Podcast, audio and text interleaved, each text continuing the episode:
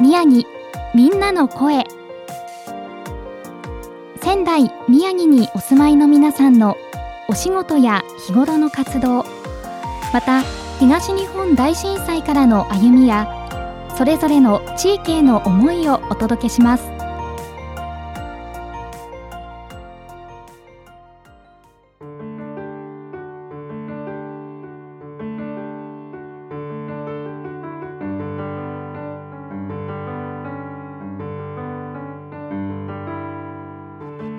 仙台宮城みんなの声、えー今回お話をお伺いいたしますのは東北大学経済学部3年の三上凛さんです三上さん今回はよろしくお願いします、お願いします。えーまずはじめに経済学部で普段学校で学ばれていることからまず簡単にご紹介いただいてもよろしいですかはい。はい普段は日本経営史を学んでいるゼミに所属していまして、はい。い、日本経営史どんな授業なんでしょう、と例えばこう企業に起こった事件についてだとか、うんあとは今読んでる本は企業があの衰退していくようなメカニズムを解き明かすみたいな本を読んでいます。そういったことを学校で学ぶんですねはい。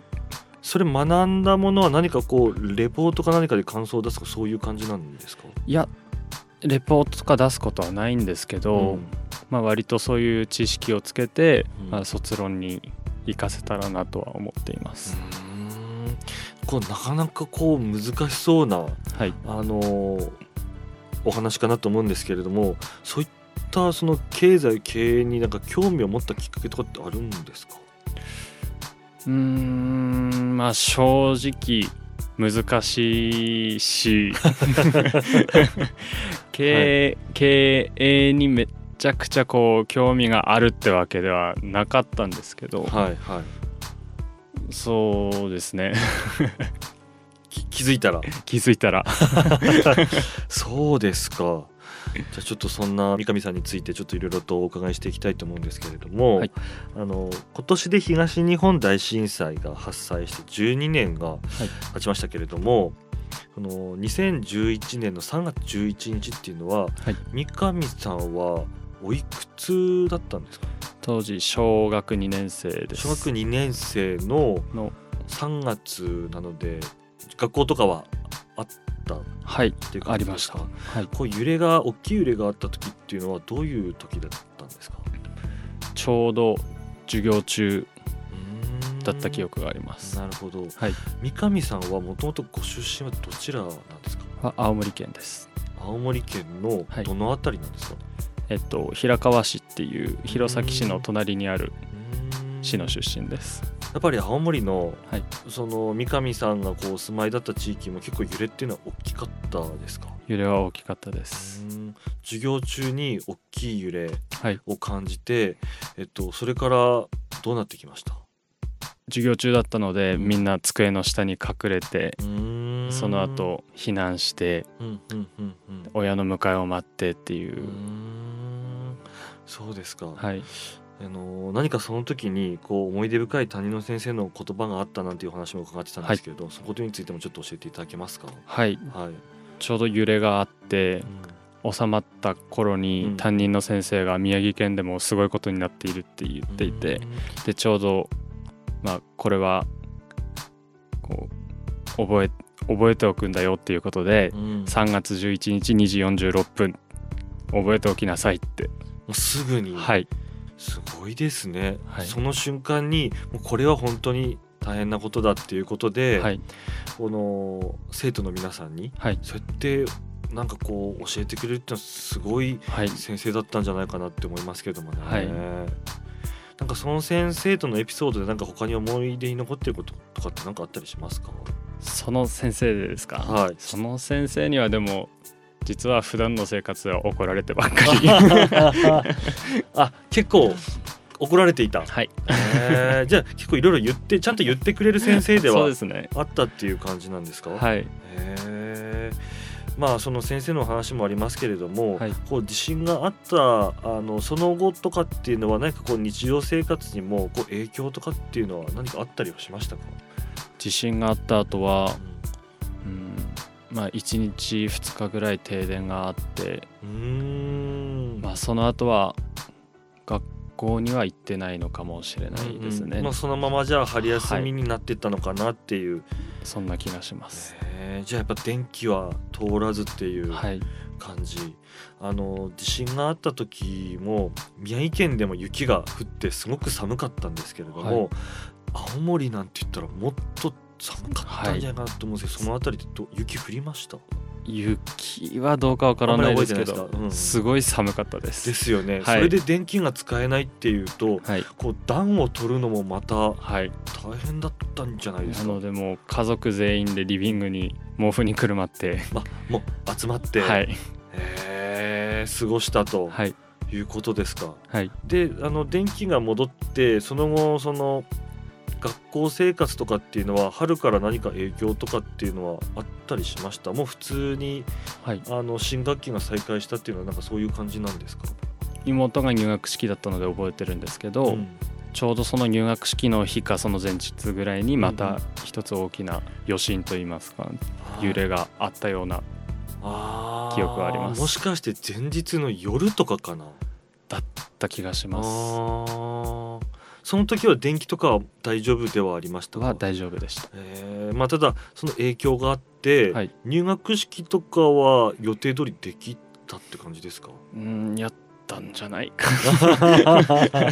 なるほど、はいでもなんかこうちゃんと自信があったことで入学式ちゃんとできるのかなみたいな不安とかもあったぐらいだったってきいっうとこあったと思いますとなんですかね。はいうーんまあその改めてそこから12年ということで、はいもう三上さんにとってはこの学生生活の12年だったと思いますけれども例えばその後のこの小学校生活ではい何かこう思い出深いこととかっていうのなんかあったりしますかうんと小学校5年生6年生の時のはい、担任の先生がすごい面白い先生だったうんというのがん思い出ですね、どんな面白い先生だったんですか、えっと授業の余った時間にマッチ棒を使ったクイズしてくれたりあ とはトランプ使ってマジックしてくれたり、うんうんうんギター弾いてくれたりいやじゃああの教室にギター置いてあるみたいな感じあ置いてあすりましたそもそも余った時間って何なんですかね 多分それやりたくて余らしてたんじゃないですかっていうまあ もしかぐらしいたのら、うんはい、でも教室というかその生徒の皆さんはすんごい盛り上がったんじゃないですかはい、楽しかったですハッピーすぎませんかちょっとそりゃそんな素敵な先生がい て、はいでその先ほどもあその印象に残ってたっていうあのこの日付この時間を、はいあの絶対に覚えておくんだよって言った先生とかもいてとかってお話もありましたけど、相当なんかすごい先生方の集まるまあ小学校っていうか、今思うとうんすごいまあラッキーな出会いだったというかすごいですよね。はいうんその小学校56年の時の担任はいの先生には何かその他にもなんか影響を受けたこととかってあったりしますか、はいその先生から通信簿を受けるときに、うんうん受け取るときに、えっとお前はこの高校に行くんだというふうに 言われたのが記憶にあって、なるほど、はい、それがきっかけで高校を決めました。えーだってまず小学校の次ってはい、中学校ですよね、はい、まあ、もちろんその中学校って、ね、地元のところに行く方もいれば、まあ、私立のところに行く方もいるかもしれないんですけども、はい、その先の話まで見据え てはい、先生が言ってくれたっていうはい、それをその後も34年間ぐらいですかずーっとこう心に留めてたっていう、ことなんですかそうはい、えーじゃあもう高校進学の時はもう受験とかも一択っていうはい、感じで迷わずでした。迷わず、はいでもその高校っていうのはどうですかその結構自分にとってはまあ大丈夫だなっていう高校だったんですかそれともちょっとこう頑張らないとちょっとこうハードルあるなってどういう感じだったんですか、ああ、でもテストの点数的には、うん中学校の時は先生もいける大丈夫って言ってくれてたんですけど、うんうん実際本番取った点数が全然低くえてすごいギリギリでええ危なかった危なかったですでもギリギリセーフセーフはでい合格したと、合格しましたよかったですね。まあ、そんな高校生活ですけどもその高校というと、まあ、その小学校の時のこの素敵な担任の先生の、まあ、アドバイスというかあって、はい無事こう思っていた高校に進学できたっていうことなんですけど、はい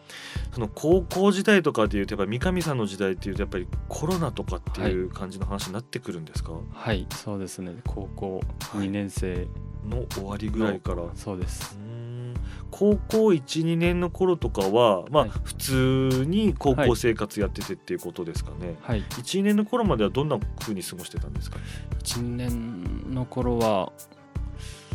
すう ーん特にって感じですか特にって感じですね、えーはいな何か部活的なこととかそういうのもなくって感じですか、はい、部活もちょうど、まあ、高校2年生でダンス部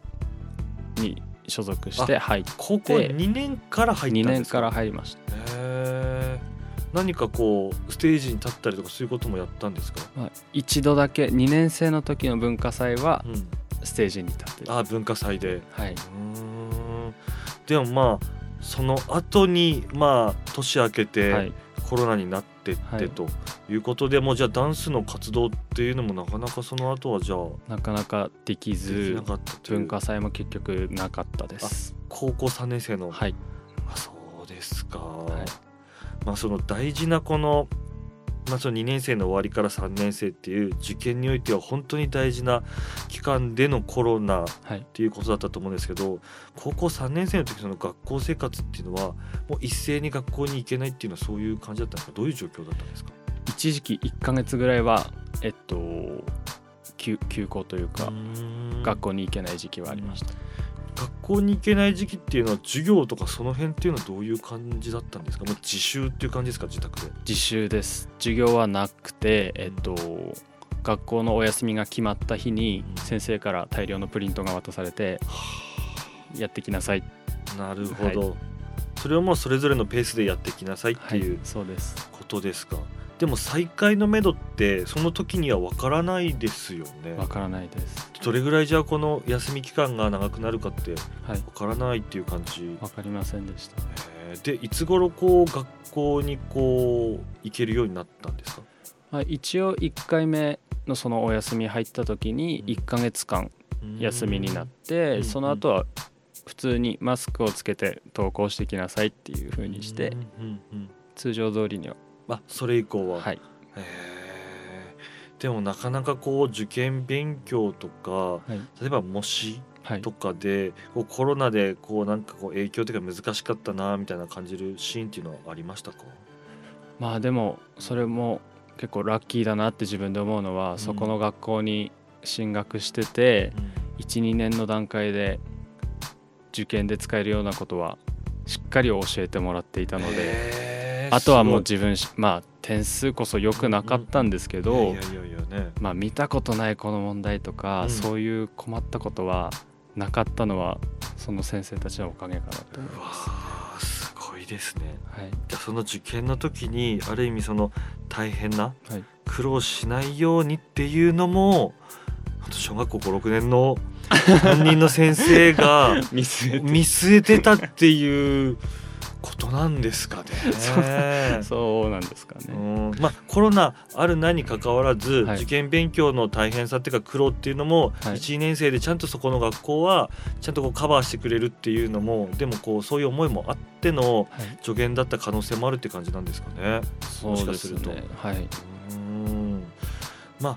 そうなってきますと、まあ、高校3年生のこのはい大学受験っていうことになるんですけど、はい、大学受験って言っても今度こう選択肢っていうのは高校の時よりも進学先、はい、非常にたくさんあったんじゃないかなと思いますけど、はいそのあたりの選択のシーンでこうどういうふうにこう進学先をこう選んでいったんですかはい、これも実はこう先生の助言でというか。助言 はい、高校1年生の時にはいはい志望志望校をうんを提出する紙で提出するときにうんと大学について何も知らないので、うんなんて書いていいかわからないでわからないですって聞いたたときに、じゃあ一旦東北大って書いておきなさいっていうふうに言われて、一は旦い はい、いうことを聞いてれば、それぐらいにはしますよっていう感じの先生すだったのごいで、なんかその通たりたくましいはい先な生んでかすね。先生ってプロだなって思います。あーそうですかはい、でもこう三上さんその経済学部に今、はいあの入ってるっていうことなんですけど、はいこうこんなに先生の影響を受けてますけど、はいなんか教育学部行きたかったとかそういうことではないんですね。あー確かにそうですね先生になりたいとは思った ことないかもしこれないんなにこんなに先生に影響を受けてきたけど、はい自分がなりたいと思ったわけではないとはい、いうことですか。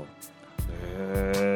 じゃあもう高校1年の時から、はいあの大学受験の時ももう東北大学一択だっていう感じでした実際に何個か受けたりはしましたか一本だけでやりました一はいすごいですね先生へのこうリスペクトがあるんだけども教育学部ではないっていうことです かはいへーでも受験の時っていうのはじゃあもう完全に受験自体もその東北大学でやったって感じはい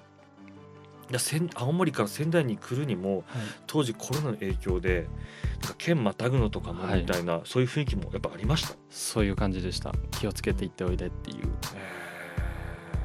でも三上さんの高校は多分はい進学校そうですねですよね、だからやっぱ県外に行って受験県外で受験されるっていうこう同級生の方でも結構多かったんじゃないですか、はい、多かったですうんじゃあその辺はみんなでこうケアっていうか、はいあの気をつけながらみたいな声掛けしながらっていう感じだったんですかはいそうですへーでこの東北大学一本の受験でどうでしたその結果っていうのはは結果はまあ無事に無事にはい一発で合格できました合格、はい素晴らしいですねただこの入学無事に決めてからも、はいこの大学生活っていうのはやっぱりコロナの影響っていうのはやっぱ非常に大きかったっていう感じになりますかねはい最初の1年生の時はオンライン授業ばっかりであまり学校に行ってなかったです学校に行くことも一度もなかったですかまあ時々週に1回ぐらい1コマ分ぐらいあったんですか、はいへえ英語とか、うんあと第二外国語とかはうん割と対面授業でっていうのが多かったんですけど、それでも全員それ履修してる方全員があ集まってって感じでしたまあ、一応細かくクラス分けされてたので、うんうんうんそのクラスでっていう感じでで分散しながらっていう、もその他こう経済学部の授業とかうはんうんうん全部オンラインでやってました、うーんオンラインっていうのはその時間帯にこうつないでっていう感じはいそういうのもありますし、うんあとはオンデマンド型で、動画はい、動画が配信されていつ見てもいいっていういうすごいですねでもなかなかあのせっかくのこう大学生活というかキャンパスライフはいの中でその同級生だったり友人を作るっていうこと自体がすごく簡単ではなかったんじゃないですかそのあたりどうですかそうですねでもこれも運がいいことにいサークルの活動はあったので、へえサークルの方では友達をまあ作る作ったりとかサークル活動では集まれることができていたっていうことですかはいできましたうんサークルは何のサークル入っているんですかフットサルをやってますフットサルをやっているはいもともと三上さんはこうずっとサッカーも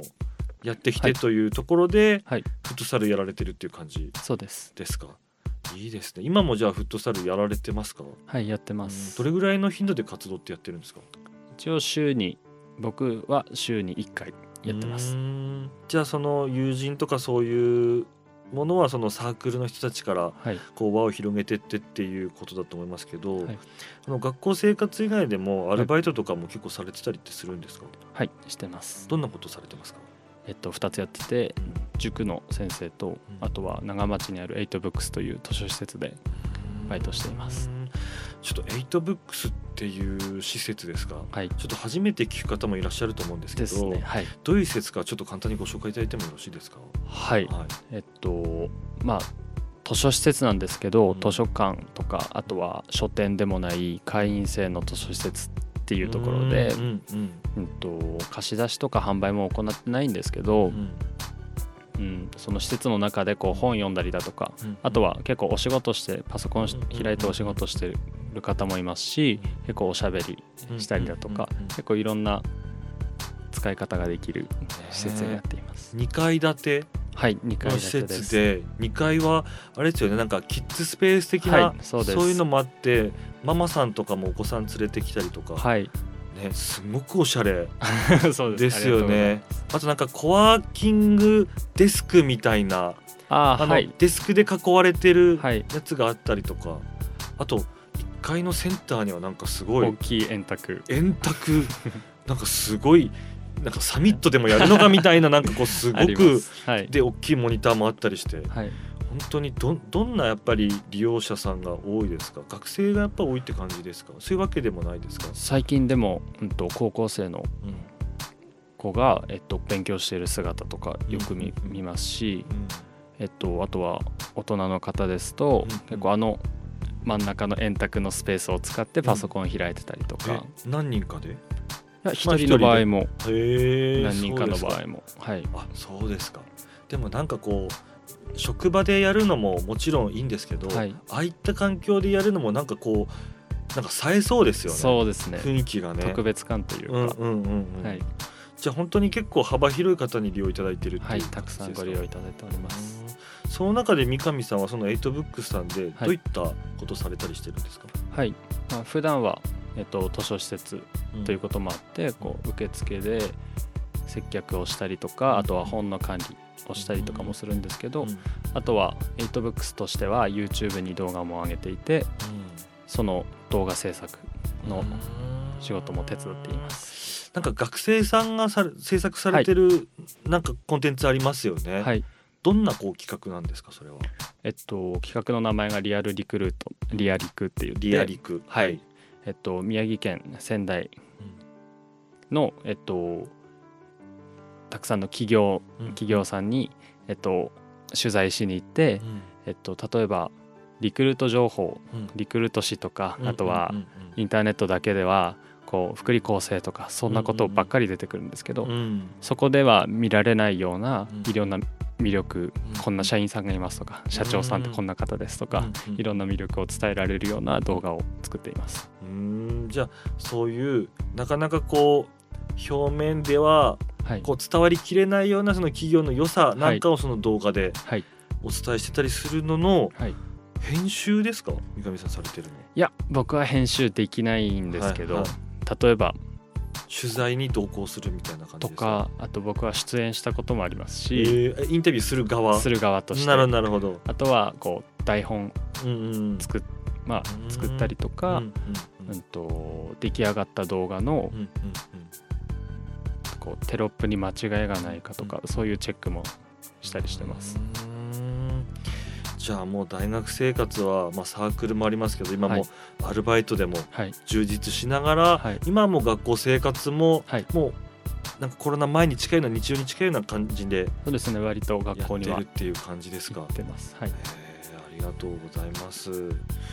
まあ、そんな三上さんもともとその青森ご出身だというお話もあるんですけれど、はい今はその進学で仙台の方にはいお住まいになられているということなんですが、改めてこの三上さんからご覧になったこの仙台のあこんなとこいいな好きだなっていうようななんかこう感じる魅力なんかあればぜひちょっと教えていただけますか。はいはい。えっと僕はもう進学で仙台に来て2年半とか3年目に入ろうとしてますけど、はい。未だに散歩が楽しいです。おお。どういったところにその楽しさ感じますか。うんまあ僕個人散歩好きっていうのもありますけど、もともはい、はい。なんか通ったことない道通ってみたりとか、うんあとは地図見ないで帰ってみようとか、え ー、そうですか。い。はいなんかそういういろんなことができる場所が多いというか、バイト帰りに歩いて帰ったりとか、うん。なるほど。仙台って広いなって思います。やっぱ街なんだけれどその中にもいろんな景色がはい、こう混ざってるっていうような感じなんですかね。うそうですね。ーん ありがとうございます、えー最後にですねこれから先の三上さんの、まあ、目標でしたり展望でしたり、まあはいなんか思い、ぜはいひちょっとお聞かせいただいてもよろしいですか。はい、はい僕は今まさに就活中ですし、うんとまあ、先ほどもお話ししたようにラジオとか芸人が大好きなの でまあそういうラジオ制作とか、うんいろいろ芸人さんと関われるようなお仕事がしたいなと思っています。はい、ありがとうございます。えー今回は東北大学経済学部3年の三上凛さんにお話をお伺いしました。三上さんありがとうございましたあり。がとうございました。 「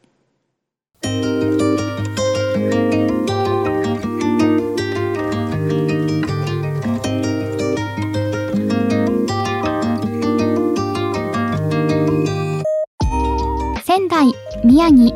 みんなの声ラジオ3のホームページやツイッターからもアーカイブをお楽しみいただけます次回の放送もどうぞお楽しみください